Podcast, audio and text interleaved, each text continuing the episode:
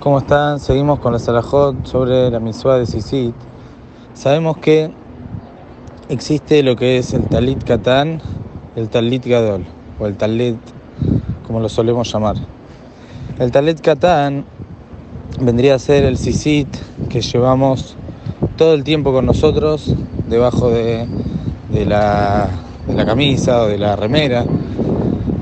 Y tenemos el Talit Gadol, que es el que normalmente solemos ponerlo en el momento de la tefila. Nosotros la verajá la hacemos sobre el talet gadol, pensando y poniendo intención de sacar de la obligación y de Jehová del al talit. No, no es nuestra costumbre hacer verajá sobre el sisit, sino hacemos la verajá sobre el talet grande y pensamos que esa verajá también recaiga y sirva para el sisit que llevamos debajo de la remera, debajo de la camisa. Ahora bien, ¿cómo es la alajá con respecto a una persona que necesita entrar al baño? ¿Puede entrar al baño con el sisit o con el talet o debe sacárselo? Y también tenemos que analizar qué pasa aquella persona que sí se sacó el talet para entrar al baño. ¿Tiene que volver a decir la verajá o con la verajá anterior ya digamos, está cubierto y no tiene que hacer verajá de vuelta. La alajá es que el sisit, tanto el talit katán como el talit gadol, es considerado tashmishe miswa y no tashmishe kedusha. ¿Qué quiere decir?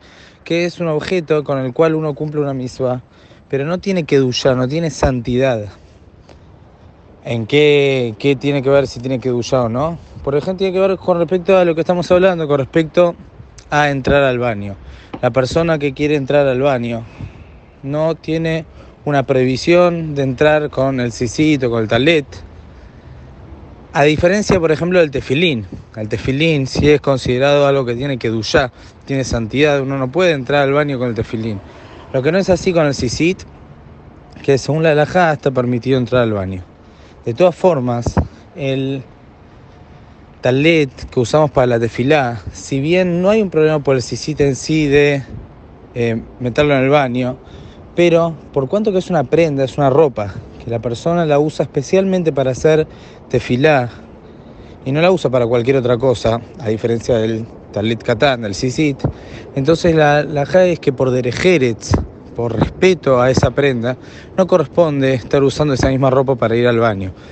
Una ropa que uno la usa para servir a Boreolam para hacerte filar, no corresponde con la misma ropa, ya que es una ropa especial y específica para esto, utilizarla para entrar al baño. Por eso la alajá es, y lo vemos con nuestros ojos, que para entrar al baño el sisit, el talit katán no lo sacamos, sin embargo, el talit gadol sí sacamos para entrar al baño. La persona necesita entrar al baño, se saca el talit. Ahora, ¿qué pasa?